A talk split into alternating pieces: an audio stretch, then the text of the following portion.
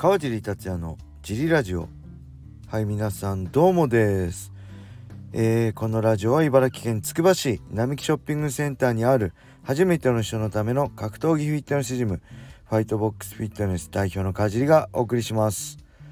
はいそんなわけで今日も始まりました。よろしくお願いします。一人です。えっ、ー、とレーターがね結構頂いてるんで早速レーターに行きましょ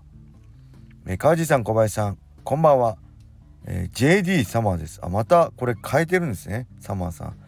今年の大晦日の来陣は楽しみですね。ワクワクしてます。さて今日は鈴木千尋選手についてご意見をお聞かお聞きしたくレターを書かせていただきました。来陣で若手選手もいろいろ活躍されてますが鈴木千尋選手の成長度合いが著しくこれは将来大化けするのではと感じています。え努力家で負けず嫌いはもちろんですがクレベクレクレーバーな一面も感じます。ハイブリッドなのでフィジカルも強い。来陣初戦は庄司選手に KO 負けしましたがそこから見事盛り返してますね。川尻さんはどのように見てますか？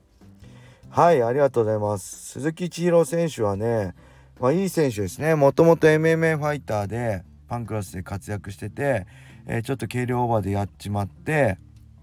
えー、業界いらんなくなって、えー、キック。ノックアウトでしたっけ？ノックアウトでチャンピオンになってまた MMA に戻ってきたっていう印象ですね僕からしたら。でね本当にまあ MMA で一番大事だと思う。まあ一番はハートか。プラス大事だと思う。フィジカルがね強いんで、えー、やっぱりね打撃からの転向組で一番気になるのはやっぱフィジカルのなんだろうこの弱さが一番気になるんですけど鈴木選手に限ってはそれがないので、まあ、すごい強くなるんじゃないかなと思います。で MMA で成功するために一番僕が言いたいのは、まあ、二刀流やめるべきですねまず。二刀流は無理です、えー、まあ、よほどの才能がない限り、まあ、無理無理って言われて成功してる例えば大谷選手のねメジャーリーグみたいな選手もいますからえ一概に無理とは言いませんけど自分がものすごい天才だと思ってるんだったらやるべきですけどあ自分は努力がしないと強くなれないなと思うんであればまずは MMA に専念するべきですね。MMA ファイターとして成果成功したいのであれば。はい。そしてえー、っとねまあこれはねもう正直なところねある程度ねこのスター性っていうのはもう決まっちゃってるんですよね。ファーストインパクトで。あのマサト選手だったりねキッド選手だったり、えー、まあ、ゴミ選手だったりもうそのメジャー舞台でのね第一歩でもう決まっちゃうんですよこれ。なかなかそこからもう一丁ってならないんですよ。そういう意味では鈴木選手はねメジャーライジンデビュー戦がちょっとね残念ながら庄司選手 KO 負けっていう感じだったしえー、っとねまあ平本選手に勝ってはいるけど、まあ、多分本人もね悩んでる感はありますけどそれでもねなかなか突き抜けられないってことはその辺はえっ、ー、とねまあなんだろう一人では輝けないタイプなのかなと思います。でこれそのこの業界では僕が感じてきたね感覚として一人で輝ける太陽な太陽のようなね存在がいるんですよね。正人選手だったりゴミ選手ねキット選手太陽のように眩しかったですよね。だけどそうじゃなく太陽のような強烈なスターがいるからこそ、えー、月のようにね、えー、こう惹かれる選手もいるんですよね。えー、誰だろう。うーんまあ佐藤義弘選手だったりね、まあ、須藤元気選手は自分で光ってたかな、うん、あと僕だったりね。そういう選手がいるんでまあ今のところ鈴木選手はね、えー、そのあの月のような月のように輝く存在なのかなって僕は認識してます、うん、僕も五味選手がいたから輝けて、えー、まあ青木選手がいたから、えー、輝けてで USC っていう大きな存在があったから輝けたって自分でもね思ってるんでそれがいい悪いじゃなくて自分の一番なんだろうその輝けるポジションを見つけるのがいいんじゃないかなと思います。どんなに太陽になりたいって言っても自分で輝く太陽じゃない人は太陽には自分から輝けないんでそれだったらもう割り切っていかに自分を輝かせる大きな太陽とね、えー、そういうストーリーをだったり物語を作るかだと思うんでその辺のクレーバーな一面もあると、まあ、より、えー、この雷神の舞台で輝くんじゃないかなと思います。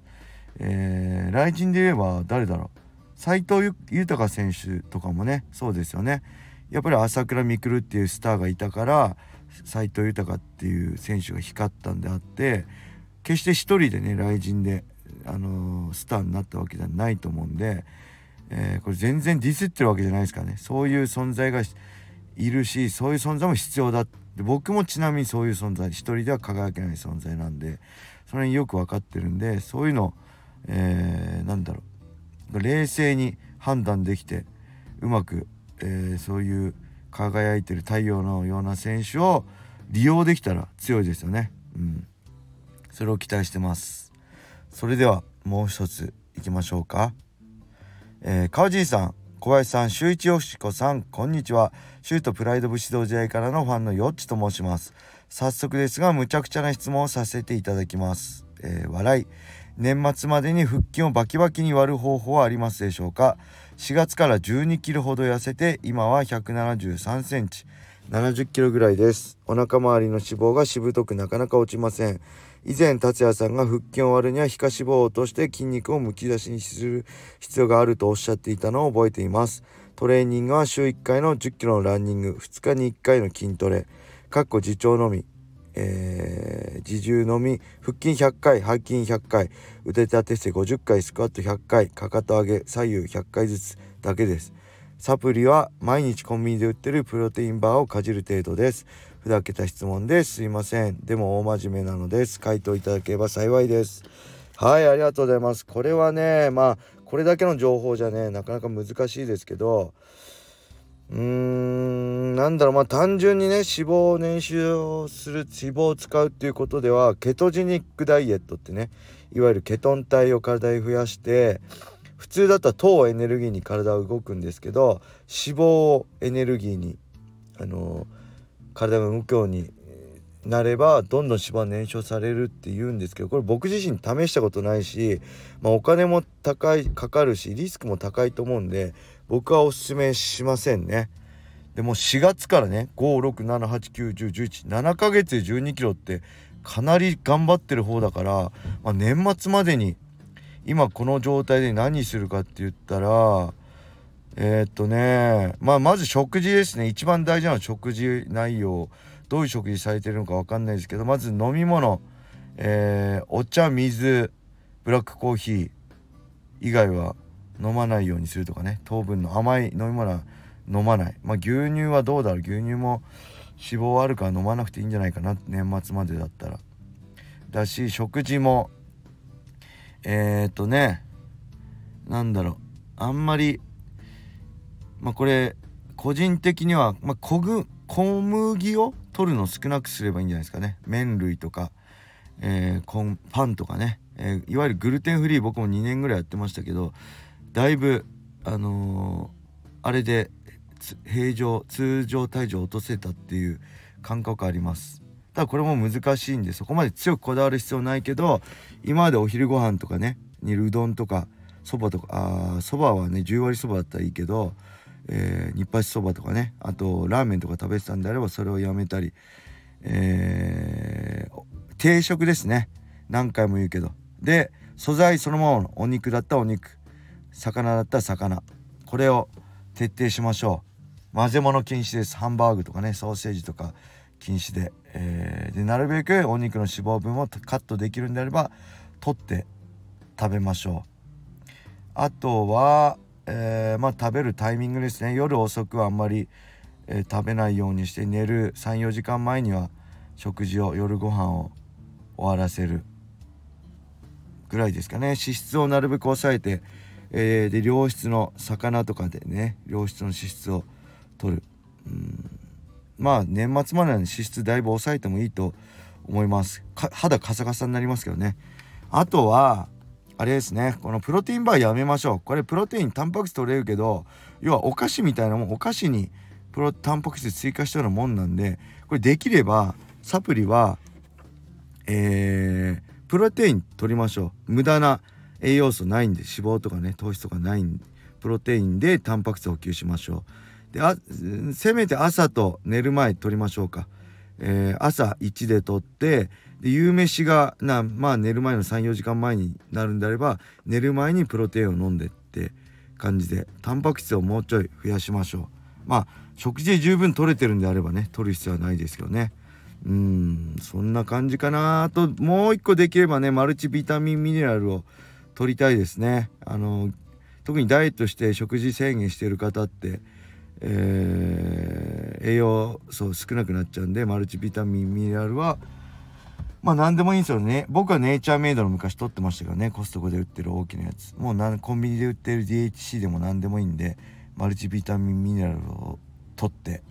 ください。あとはそんなもんかな。あとは何かあったかな。えーと食事。そうですね。えー、あとはご飯しっかり食べることですね。できれば玄米がいいですね。茶色いご飯。ご飯を抜くと逆に我慢できなくて太っちゃうんでご飯はお茶いっぱい程度だったらしっかり3食取りましょう。でもう一つトレーニングはねできれば1 0キロは週1回ランニングしてると思う。とのことなんでもうちょい有酸素増やしたらいいんじゃないですかね。走るの大変なんで、えー、1日30分のウォーキングでもいいしえー、エアロバイク1万円ぐらいの安いの買ってね、えー、家で、え、1日30分漕ぐだけでもいいし、え、ちょっと